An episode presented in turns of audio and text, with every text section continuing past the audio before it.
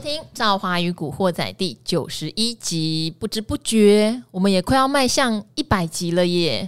那不晓得这个第一百集的特别来宾，嗯，会不会是我身边这位？嗯，难度有点高，因为他实在很懒得理我。干嘛这样？我我都有理你好吗？哎、欸，我跟你讲哦，虽然。就是很多人会觉得说，我们以前常常在节目上就是会撩来宾啦，或是开车啊，是。但是我最常被讲说很暧昧的人是你耶，真的，这一定是有好奇怪哦，这一定是充满了一些误会。我也觉得充满了误会，啊，对，这一定是误会。好，我身边是谁呢？是我认识真的非常非常非常久的老朋友哈，我们的存股教父 ETF 达人古鱼。Hello，各位听众朋友们，大家好。好，古鱼是处女座啦，我记得是这样。哎、呃，对，没有错。不可能，所以我们不会配对在一起。他干嘛这样？好了，开玩笑，开玩笑，还是欢迎其他的处女座了哈。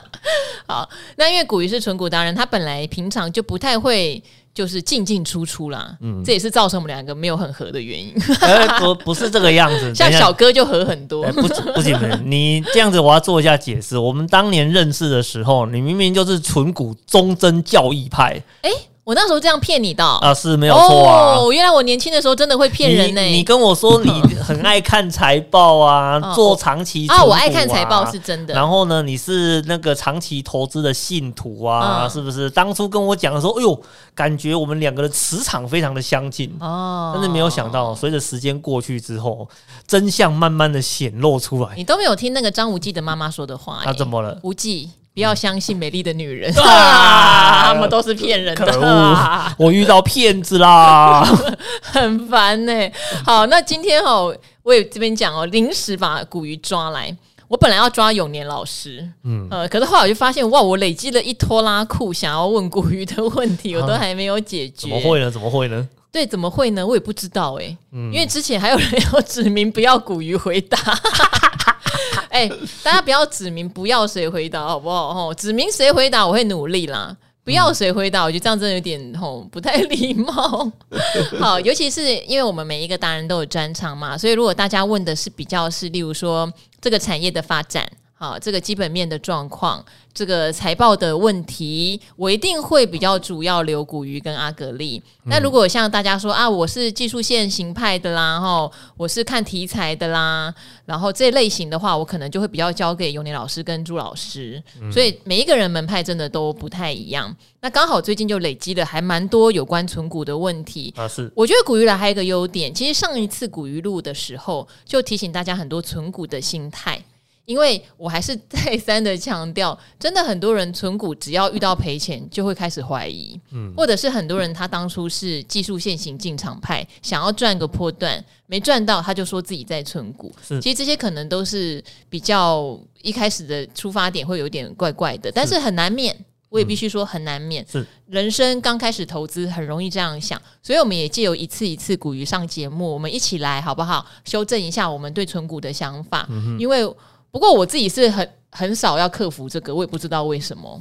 你就是我决定这个东西要存股的时候，我比较不会怀疑人生。嗯哼，嗯，那是因为你已经选好标的物了嘛？因为确实我们在股票市场里面有一些标的物，天生你从各个角度来看，它就是要做长期存股的。嗯，那有一些个股的话，它的股性很活泼，这种就是比较适合做一些短线啊、波段啊、技术线型啊。事实上，每个个股的。股性不一样的时候啊，那你如果一开始切入的观念是对的哦，那你就可能在呃这个部分会做得很好啊。我知道了啦，我觉得你讲到一个对的点，嗯、就是我我其实就是一开始就分得很清楚，是就是我不会我要做波段，结果套牢，我就。告诉我自己在存股，然后结果越跌越多的时候就很害怕，是。因为我一开始就设定这家公司，它本来获利的状况就不是喷发式的，它可能是稳定往上垫的，我会选这样的公司做存股，所以即使我买的点不好，我也没有什么感觉，就是等到我有钱想要再加码，或是我觉得它相对跌下来比较便宜，哎，这跟减尸不一样哦，大家要知道，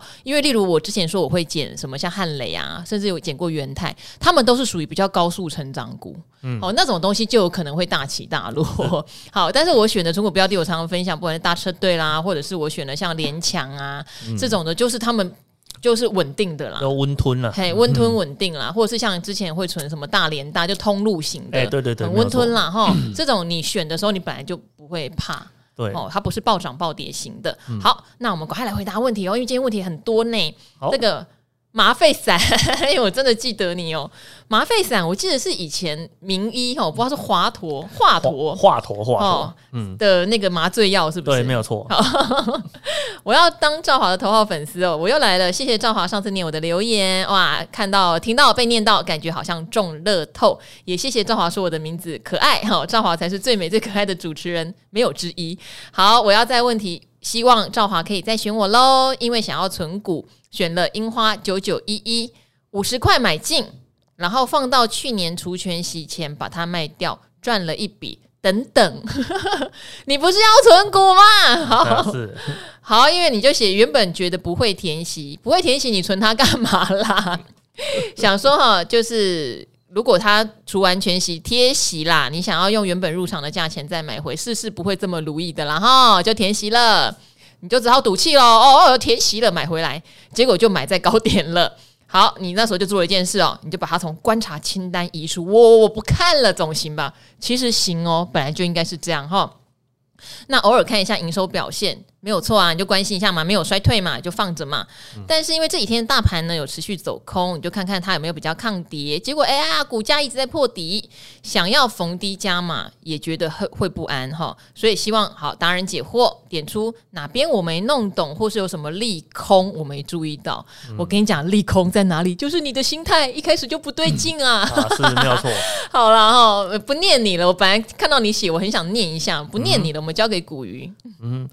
呃，其实我觉得以他现在的这个状况啊，他可能这一档抱起来应该是会有点痛苦的啦。为什么？可能樱花因为古鱼很熟，对，所以我才想说古鱼可以回答。你知道为什么会觉得他抱的有点痛苦吗？为什么？因为他都已经觉得他买在高点了，哦，对吗？他如果已经觉得说我现在买在高点，然后现在的股价他觉得。他是用破底两个字在形容嘛？嗯，就是其实我们有时候在看这种留言的时候，你的用文遣字就反映了你现在对这一档的看法。嗯，所以我们如果说以买高点破底这个关键字组合在一起，其实呢，我们这样子坦白讲，我们只要稍微推你一下，你就会去做你想要该去做的那件事情。什么事啊？比如说。我觉得你现在想卖掉的情绪远高于想留着的情绪，或是想加码的情绪。呃，我觉得加码的机会不大了。哦，想卖掉的情绪会稍微高一点。嗯，哦，那其实在这个时间点，哦，我们都要回过头来去思考哦，到底樱花这间公司对你来讲，它是不是长期存股的标的物？嗯，对，因为如果是长期存股的标的，我们常常在讲啊，很多市场遇到。重大变化的时候，存股族通常都很开心。嗯，为什么？因为他那时候想的是说，哎呀，我有机会再把我手上持股的成本再压低一点，再下降。因为存股就是累积你的部位，慢慢的累积，累积的成本越低越好啊。对，那你的部位越低越好嘛，部位越低，成本越低，然后部位数量越高，然后等到市场的状况好转的时候，你这一些就会变成一笔非常丰厚的利润嘛，是不是？所以。当我们在思考这样子的一个问题啊，其实我常常会讲说，像刚刚赵华讲的没有错哦，问题的答案其实就在你自己的想法里面而已。它对你来讲是不是一档长期存股的标的物？如果是，那现在的下跌、现在的破底对你来讲哪有什么问题呢？那就是你把你的成本压得更低的一个时间点而已啊。是不是啊？那当然说，你如果反过来想啊，你如果觉得现在看着他就觉得他内心就觉得非常的不开心呐、啊，还是你觉得说啊他一直下跌是因为呃现在他有什么利空你没有注意到啊，或者是说呢你有什么东西的话没有看到，所以导致呢它的股价下跌，你什么都不知道。其实我们该这样子讲好了，呃，市场啊，整体市场都在往下走的时候，那你手上的持股跟着往下走，这是一个。非常常见的一个现象嘛，对不对？只有少数的个股，它会是非常坚挺的在那个地方。嗯，那当然说你在台股市场里面最典型的是哪一档？不就是那个中华电信吗？哦，中华电信还创历史新高，对，它还创历史新高。因为我们常常会讲说啊，看中华电信的股价就知道现在投资人的想法。你知道为什么吗？今天大盘很好的时候，大家讨厌死中华电信了。对不对？因为中华电信就会跟你讲说什么股价牛皮啦，殖利率还好啦，把钱放在那里是 day money 啊，是不是？可是你看现在中华电信它的股价创新高，然后大家对它满口夸好，这代表什么？其实现在市场的情绪是有点恐慌的哦，所以呢，我们会倾向去买一些呃非常安全的一个标的物。所以那当然了，以樱花来讲的话呢，它现在就是跟着整个大盘的情势在往下做修正的一个动作。那我给你一个建议哈，你应该去看一下，你当初买进的时候，大盘的指数的点位是多少，然后现在的点位是多少，累计的跌幅是多少，你再回头去看樱花这间公司，在相同的时间点里面，它有没有达到抗跌的一个效果？而简单讲，我今天大盘跌了十趴，但是我只跌了七趴。你说它有没有抗跌？诶、欸，其实，在我们的观念里面，它是抗跌的。或者是说，呃，因为它算是传产类股啦。那因为大盘，我们最呃今年以来，其实金融指数撑了不少盘。对，没有错。对，那它如果跟一些所谓中小型电子比，我相信它应该是相当相当的抗跌。是没有错。嗯哼。所以有时候就是你要用一啊、呃，你要用看你用什么心态来看这一档个股啦。如果说我们纯粹看。财务的体质来看这间公司的话，我觉得它没有什么太大的问题。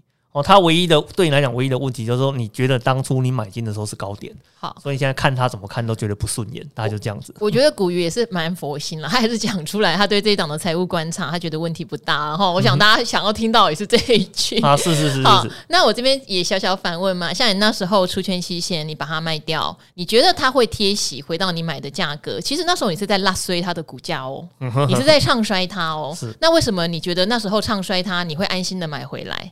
可是现在它下跌了，你却不会安心的买回来。你可以想想你心态上的差异是什么？嗯、如果这个心态上的差异你能够校正回来，例如说当初它除权息前涨上去，你觉得很棒，因为它就是你存股的标的，你接下来要领到股息了，你不会有想要把它卖掉的念头，那你绝对也不会有后来我买在高点了怎么办的念头。是，所以我觉得校正一下就可以了，好不好？嗯、就基本上你选的标的，刚才古鱼讲了，他觉得目前财务体制上确实没有大的问题，嗯哼，所以这是观念上。调整一下就好了。是，好，那我们再来看这个哈，这一位呢，他是很有趣哦，他买了一家公司叫做明基材啦。呃，明基材哦，明基材，好，明基材，因为古鱼在干笑哈，因为今天有很多的问题，其实因为大家知道古鱼以前是在科技产业做研发的工程师哦，而且当的还蛮高的哈，所以很多公司他其实算有一定的了解程度，我也才敢在这边问他哈，他说。女生也爱看赵华的美腿，烦死了！是要叫人家输入几次昵称？哎、欸，好，他说上次有问了光宝科跟崇越，哇，刚刚好，这个是古鱼帮你回答的。那第一次提问很快就被赵华大美女翻牌，也还有感觉心脏很大颗的古鱼来回答。好，所以你已经决定好了对这两只股票的投资策略。好，一只你是按照技术线型出场赚了小钱，嗯，一只设定期定额买，OK。你想要问明基材八二一五。呃，三月的财报年增率只有零点五趴，但是你加了一句话，起码没亏损。为什么要买亏损的公司？亏损的公司不要乱碰哦。月增率也有九点五三，当然啦，因为二月的工作天数比较少嘛，月增是合理的。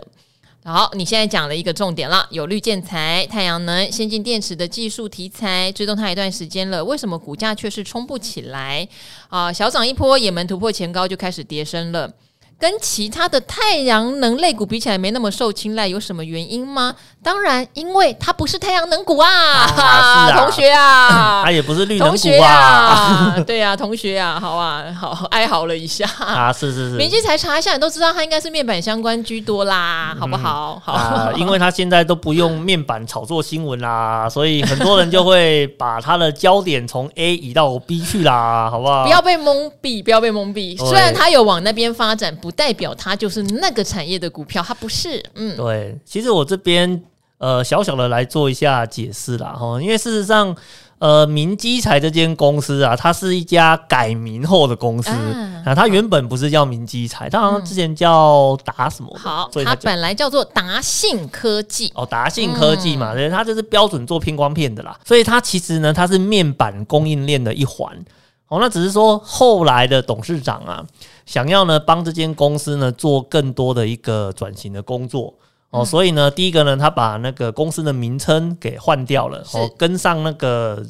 呃，母公司的一个名称，因为母公司之前叫明基嘛，对，好，那明基材其实原本一开始的定位上是说，诶，我可能呢，明基集团有一些化学相关的一些材料都可以由它来做供应。可是啊，我们在看它的整体营收的时候，事实上呢，它只有在最近这一两年稍微呢有去跨足到一个所谓的绿建材啦、偏光板啊以外的一个事业。嗯，那我帮你看了一下它目前的营收。有超过百分之九十都是在出货给偏光板的这一块，嗯，所以其实骨子里它还是一档标标准准的面板供应链，是。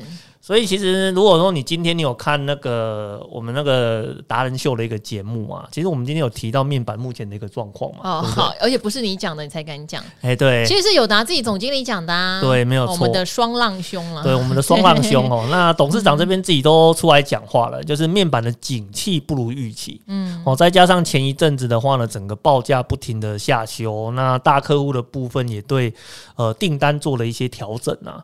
所以其实目目前目呃面板的一个经营哦，稍微有一点点艰困的感觉。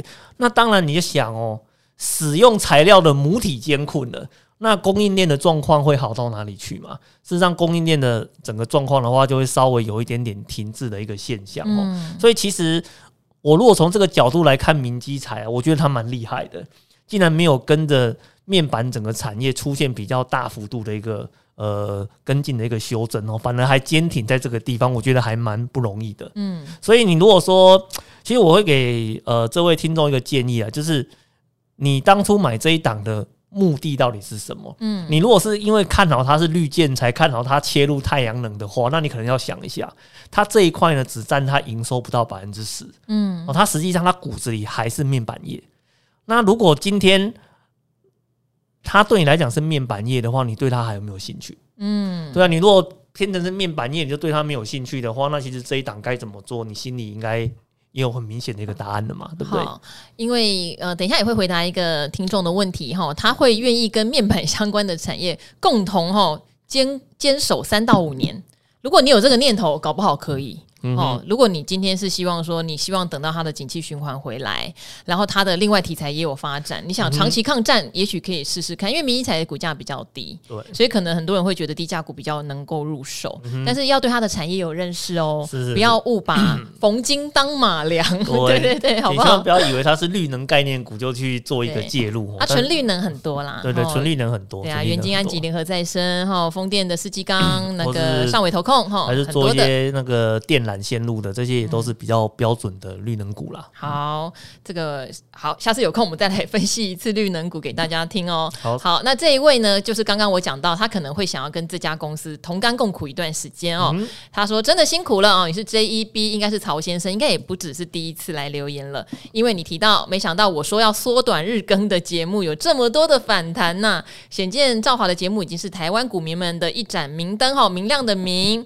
那你说台股走空了，那相信很多股民都蒙受不少损失，所以你来抛砖引玉你的存股做法。那你有提到，其实你也跟风过货柜的热潮，大赚也大赔。去年九月开始研究存股，好，那你筛了很久的标的，结果你买的很很刚巧，怎么说？你买到光宝科、兆丰金跟联咏，后来才知道零零五六三大不死鸟，对，就是他们永远都在零零五六里面哦。对，没有错。好。那光宝科的成本六十，兆丰金的成本三十二，报酬都非常好哈。比较可惜的就是第三大不死鸟联勇，嗯，好，成本是四九四。那你自己有做研究，你有发现？面板产业哈，你买的时候还没有进入到乌云密布，嗯、然后而且那时候零零五六是再一次的纳入了三零三四，就是联勇啦，有拉出一波行情。是谁知道呢？二零二二年元旦后就山崩了，所以目前联勇的账上实现的亏损哈，未实现亏损是十七趴哈。嗯、那当然，散户看到这个数字很心痛，可是也觉得联勇现在只是遇到景气循环的逆风，本质应该没有出现问题，决定并不出现停损，而是耐心哦，等待。股价回稳后，伺机加码。好，括号做好心理准备喽，三到五年去等它回神。好，那当然你没有，其实你没有要问我们这样对不对啦？嗯、嘿，但是我只是想说，哎、欸，我也念出来，因为我知道很多人套在联咏或是像瑞昱这样的公司里面，所以也也就念一下。那你的做法也讲得很清楚，嗯、所以你就说达人们都有教很多喽，关键在自己的心态，到底能不能贯呃坚守贯彻自己的初衷，也可以体会到股海投资或投机真的是一个明确认识到自己有多么厉害或多么愚蠢的过程。嗯、非常谢谢曹。抱歉，我不知道你是曹先生还是曹小姐的分享。嗯、那因为我问了一下古鱼，如果想跟联友这样的公司哦，哇，EPS 赚个六七十哎，嗯、股价才四百，甚至一度有跌破四百，是，那可以跟他三到五年长相厮守吗？嗯，三到五年的话，他。就是一个面板产业的循环周期啦。嗯、哦，那其实我们以循环周期来讲的话呢，现在正在走那个逆风下降的那个周期时间点呢。是的，如果它真的可以做三到四年的一个长期布局的话，哈，那其实我觉得问题不大。因为其实我们看联友这间公司啊，虽然它是面板供应链的一环，但是呢，它的驱动 IC 在整个面板产业里面算是最上游的关键组件。对，所以我们在看这间公司，在过去几年呢、啊，就算面板是亏损的，它的获利的状况呢，还是依然呢可以维持非常好的一个获利在这个地方。嗯、所以我是我也觉得说，它的一个获利体质啊，好，它是不需要去做太大的一个担心的。但是呢，它的股价，嗯，却是呢很容易跟着面板的景气的高峰跟低谷，我，来做本一笔非常大的一个调整。哦，这是你在看这间公司的时候，你要稍微呃注意到的一个地方。哦，这是第一点。然后第二点的话呢，呃，事实上最近市场有两家，另外一家的驱动 IC 也上市了嘛，对不对？嗯、哦，那个另外一家是友达集团的瑞鼎。瑞鼎，两边常常被比较哦，因为瑞鼎刚挂牌的时候，投信就马上支持了，是很罕见的。投信通常不会买新挂牌股，一路就把瑞鼎炒到七百块钱。嗯哼，嗯。事实上，瑞鼎这间公司的话，哈，它是那个联咏一个非常大的一个竞争对手啦。是，哦，这是第一个。然后，那第二个的话呢，这是瑞鼎的第二次挂牌，哈。嗯，我们讲第二次的话，是因为它原本第一次要挂牌的时候，它呃，因为呢单一客户的营收比重过过高，就是友达嘛。哎，对对对，因为他的客户几乎就有友达，就是友达在养他，就友达在养它，所以呢，他第一次要上市的时候被主管机关给挡了下来。哦，那所以我们说它这一次的话是第二次做上市的一个动作。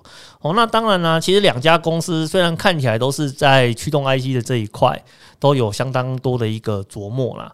哦，不过呢，在出货的领域上哦，看来似乎有一些有点不太一样哦。那我会建议这位听众朋友啊，你要去做一个很有趣的市场观察。哦，那我们在面板里面呢，除了传统的 LCD 之外，其实现在呢，还有另外两支新的产品线哦，它的整个出货量好像有越来越高的一个趋势。嗯、一个的话是呃 OLED 嘛，对。那还有另外一个的话呢是 Mini LED，对。哦，那这两个呃都被市场认为未来呢会把 LCD 的市场给取代掉的那个产品线，所以你可能要去稍微注意一下哦。哦，像这两家公司的话呢，到底谁在产品营收的比重上？它是站在比较有未来性的那一边，这这个这个是你要去注意到的一个一个问题哦哦，因为事实上有些公司它可能有可能会因为长期坚守在旧的产品线上面哦，它的整个获利会随着时间开始哦出现往下走的一个现象哦，但但是呢，另外一间公司的话，有可能因为它的未来性比较好，所以股价的反应的话就会。呃，会比较更漂亮一点哦，就如同说我们之前在讨论那个 NCU 产业的时候，嗯，哦，那它有一 NCU 产业，它有一间龙头是盛群，盛群，哦，那有一家新进者叫新唐嘛，好，对不对？其实两家都有它的规模啦，对，都有规模，嗯、但是呢，一家呢是 focus 在一个比较旧制成的 MCU 上面，然后另外一家呢，它就是专注只做最高制程的那个 MCU 上面，是，结果你会发现。市场给他的评价完全不一样。哦，这不就跟台积跟联电一样？对，其实状况是一样的。哦，状况是一样的。哦，那因为以前在资本市场里面，你在台股你要挑驱驱动 IC，大家第一个想到就是联咏嘛，对不对？那可是现在的话呢，它有竞争对手瑞鼎呃进入到市场里面去了。所以呢，呃，到目前为止，瑞鼎它还是一家呃联咏还是一家非常好的公司。是哦，那但但是呢，呃。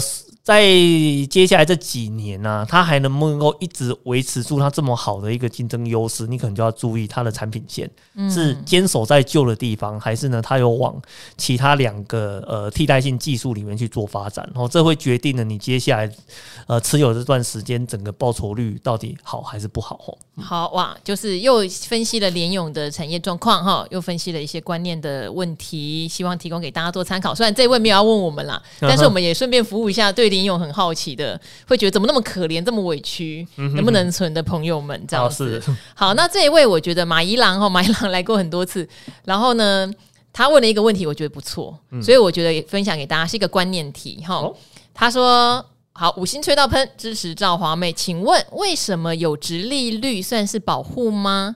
呃，算是保护呢？配股配息不是价值判断不变，只是。”变成钱或者换成股给你，我懂你的意思，因为除权除息后加回去总价值不变嘛，对不对？嗯、哼填息就是有人再把它买回原本价位，然后你说这样没有殖利率获得更高股价、更多资本利得，为什么算是没有保护？好，你的意思是它会涨就好了嘛？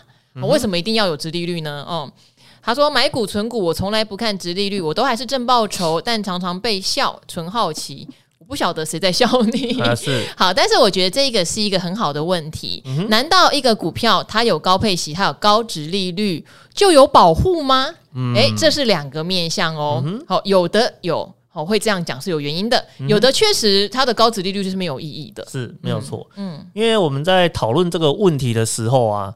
这就跟我们在五六月经常做的一个题目是一样的，嗯，哦，一个的话是挑高值利率个股，这第一个，然后第二个的话呢，哦，那我们怎么去确保挑到了高值利率个股它有填全息的能力嘛？对，这第二个，第三个的话呢，我们怎么去？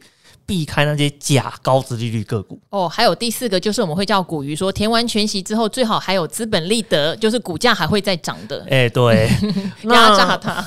对，那那是我们在，所以我们在看高值利率这个题目的时候，事实上你要把它分开看呐。哦，就是呃，高值利率个股它有分真的跟假的哦。什么叫做假的？就是第一个，它的高值利率是因为去年赚很好，然后今年赔很多。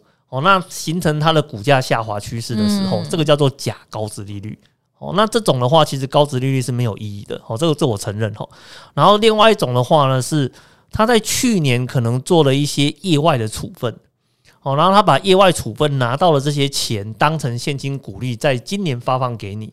那这个的话，我们也把它称为叫做假的高现金值利率。哦，因为像这种东西，呃，今天透过处分取得的资金。呃，明年就没有了嘛，对不对？那我们在看一间公司的时候，我们在乎的并不是它今天一时的表现，嗯，我们在乎的是它有没有办法每年都表现的这么好，嗯，哦，所以像如果说你今天的高值利率是基于上面这两种情况的话，我觉得高值利率确实没有什么太大的一个意义，嗯，可是呢，我们如果换成其他状况的话，那就不一定哦。如果今天这间公司它的获利的体质是良好的。然后呢，它的整个目前看到一些财务的数字的话，还是维持在持平或是增长的一个状态。但是此时因为市场修正的关系，导致它出现了高值利率，这个时候就会形成所谓的下档保护。嗯，为什么？因为你会惜售啊。对对，因为像这种公司，我们常常在讲说。在正常的时候，我们投资最喜欢买成长股，然后呢，尽量用尽可能低的价格来做买进的动作。那我问你，什么叫做成长股？不就是获利会增长的公司，我们就把它称为是成长股吗？那我怎么知道我买的够不够低？不就是看值利率吗？我如果今天买在高值利率，就代表它的价格是低的。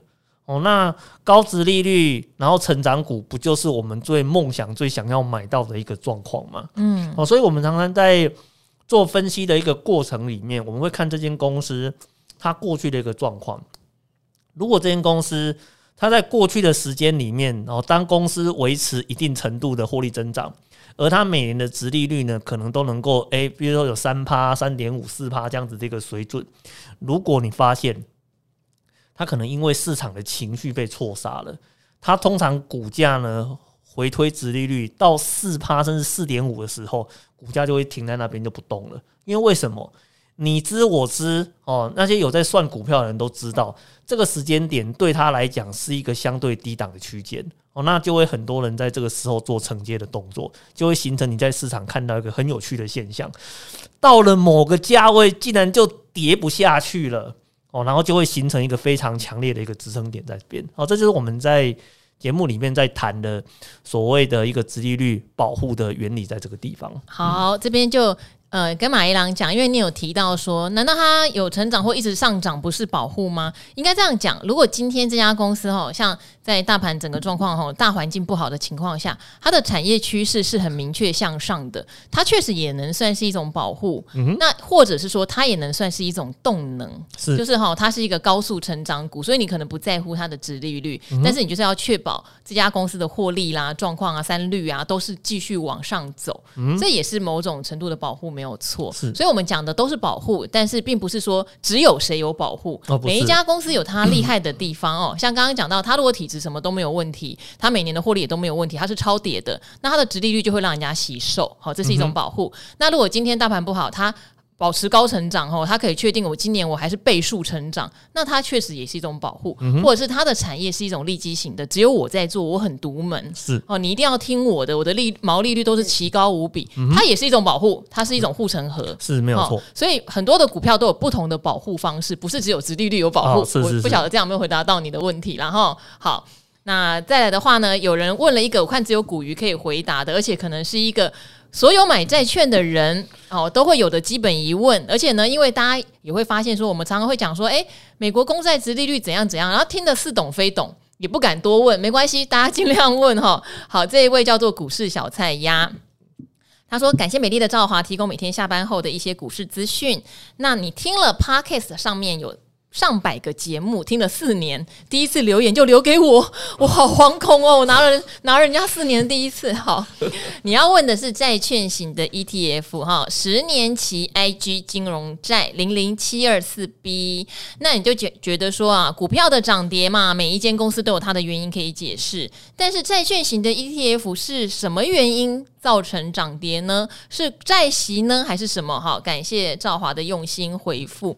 其实债券型 ETF 也是跟着债券的价格涨跌呀。那我觉得你要问的应该是债券的价格为什么会涨跌呢？那我这边加码帮你问古鱼。那什么样的价格哈，或你看到什么样的债券的值利率，会不会是你比较好入手的时机？你可能想问的是这个。嗯嗯，事实上，那个债券它的那个价格的涨跌啊，会比较单纯一点。我们讲的比较单纯是什么？我如果今天买个股涨跌啊，我要看什么东西？我要看产业的趋势，然后呢，我要看财务的报表，然后呢，如果看它如果状况变不好的时候，可能价格就会出现比较明显的修正，是吧？那其实呢，债券市场的原理也是一样的哦。它的产业是看什么？它的产业就是看 FED 的心情哦。如果它今天的心情呢是要做升息啊，那不好意思啊，那个债券的价格就会下跌。如果今天是要做降息啊，债券的价格就会往上涨哦。那或者是说，现在市场呢出现一些很极度恐慌的情况，那大家会寻求一些比较安全的标的物来保护它的资产的时候，这个时候债券的话呢，它会形成一波价格的涨势哦。所以这这是我们在看债券的时候，它的一个产业面哦，主要是在这个地方哦。那如果是它的财务面，其实它的财务面很非常的单纯哦。啊，它不像个股投资啊，要看什么几百个什么财务报表的栏位做分析，哎，不用不用不用，它唯一要分析的只有一个，就是你买到了这一档债券，到底它里面的信用平等分布的状况是长什么样子？哦，它是呢 AAA 很多，还是呢 A 很多，还是呢全部都是买了一堆 BBB？哦，其实这个就会影响到 这一档那个产品它本身殖利率的表现，以及未来的涨跌幅的状况。哦，所以我们在看债券的时候的话，我们先掌握这个原则哦。啊，债券的大方向一定是看 FED 的脸色哦，这第一个。然后呢，第二个要看的方向的话是它的构成。如果它的构成绝大部分都是那种评级很高的债券，那它价格的稳定度就会很高。如果它的构成都是一些什么 BBB 啦、BB 或是 C 的，就是说比较像是高收益债，或是有人叫做你要改个非投资等级债哈。其实我不太喜欢这个，就金管会改的吧，有点烦。对对，其实我觉得金管会哦改的不干不脆哦，你就用它最原始的名称就好了嘛。可是我觉得最原始的名称有时候有点太过头啊，真的吗？就叫垃圾债，对，它就是要做。但是我觉得有时候也不是说真的就是叫垃圾啊。哎，对对对，嗯，哦，那所以呢，如果是那个。非投资级的债券比较多的话，它价格波动就会比较大啦。哦。所以我们在了解这个基本原则之后的话，我们再来看一下哦。比如说，你说你买的是零零七呃零零七二四 B 哦，这个是应该是群益十年期 IG 金融债嘛。嗯。那我想问你一件事情哈，请问 FED 现在是在做升息还是做降息？我帮他回答升息，哎、如果不知道的人打屁股了哈。对啊，升息。你如果不知道现在 FED 在做升息的话，那其实你应该要远离金融市场，嗯、因为这件事情非常非常的重要。是一个总经大环境现在最注最需要您注意的一件事。对，那我今天呢，我想问你一件事情哈，就是 FED 的升息，如果他今天升息到两 percent 好了，嗯，那请问你觉得债券的值利率应该要几个 percent？哎，欸、它有没有可能比两个 percent 低？好，你的意思是我现在无风险嘛？对，也是说你升息也等于我可能放在银行的定存，好不好？就有两趴了。对，那债券我要买债券，还要花时间去买，大概三点五到四趴，我才会想买吧？是吗？那如果今天我银行给你两趴，嗯，然后我债券卖你一点五趴，你会不会买？不要。你就不会买了吗？浪费时间，我放银行啊，是吗？所以、嗯、这个就是我们在投资债券的基本概念嘛，嗯、是不是？如果今天 FED 持续升息，对，那你所有债券的价格都必须要往下调，好，因为你要维持住你的基本竞争力嘛，嗯，对不对？因为像我们，你看，以台湾在发行所谓的一些债券产品的时候，我现在的定存，他们最喜欢在那个定存利率很低的时候做发行，因为为什么？因为我只要比定存多一点点，就有很多人，就，就很多人来跟我买了，嗯、哦，是不是？那债券的原理就在这个地方嘛。我现在 FED 一直升息，那相对来讲呢，嗯，债券产品的值利率就要一直往上跟着调整。其实跟房贷有点像，不是吗？好，但是我觉得应该是这样讲，因为呃，大原理啊，我觉得大家如果不嫌弃的话，也可以上网查一下哈，就是到底整个大原理是什么。当然，就其实也讲过，像木华哥来常常会告诉我们，为什么公债值利率上升的时候，债券的价格一直下跌的理由是什么？因为现在联准会在升息，还包括一个东西叫缩表，听起来哈很严肃，但总之就是他们会把一些他们手上持有的债券就会卖出来，然后那东西很多人在卖，或者卖很多出来。价格也会跌，所以短期间之内债券价格会下跌。但债券价格会下跌呢，搭配的就是它本来就会有所谓的债息嘛。是，所以你除一除嘛，债息除以你的债券价格，你的值利率是一直在走升的。那我这边比较快速的做一个小小的总结，是说，那像这样的。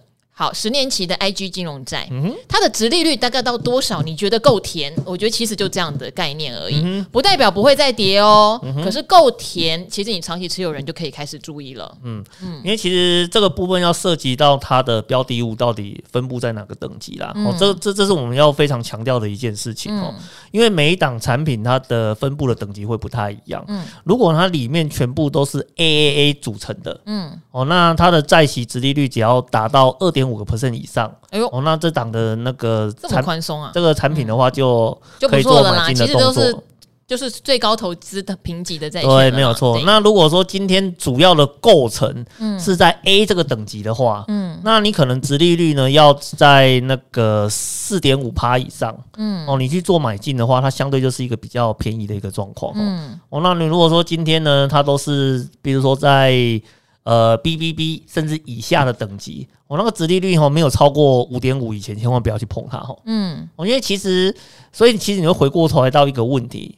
就是你到底认不认识你买的这一档产品啊？回去查一下，看一下它的债券组合是什么样子，好不好？对对对，嗯、那你如果不知道怎么查的话，其实我们以前在节目有教过，教过啊、我我在教我在教学版的时候有教过一次哈。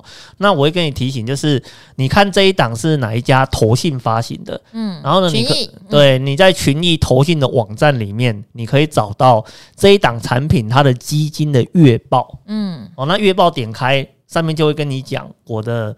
呃这档产品的话，它的整个那个债券的评级分布是长什么样子，嗯、你就可以透过这个分布大概去了解一下。那这一档产品的值利率到多少的时候，我去做买进是比较划算的。好，那因为也是时间的关系哈，就是古鱼这边呢，他其实有在呃赵华的理财达人秀有做过一集，就是呢，反正傻傻傻的照着他建议的标的配啦。但当时的话，他看到的标的的值利率大概都是四趴到四点五趴左右，嗯、对他来说，那些都是比较优质的债券型的 ETF，这就已经蛮甜的，这就已经蛮甜的。嗯、那刚刚讲到这个零零七二四 B。其实呢，它目前的年度值利率去查一下都很容易抓得出来哈，最新大概是二点一一，其实并不是很高，所以可能去了解一下它里面是不是都是很高等级的平等的债券。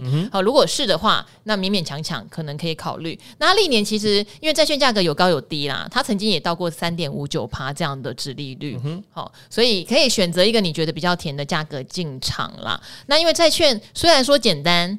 但是，一时之间，因为大家可能对这个产品线还是相对陌生，要讲的观念也还蛮多的。是，如果真的你们真的想听债券，要真的哦，留言给我，因为以前我做债券的话，收视率都很低。你们你们真的要听，再留言给我哦，好不好？哈，然后不要认为买债券就是稳赚不赔，也不要有这个观念哦，也不要觉得殖利率是永远的，这也不对。哈，它会波动，它会波动。好。那就看看大家要不要留言给我们哦，好好，没有问题，没有问题。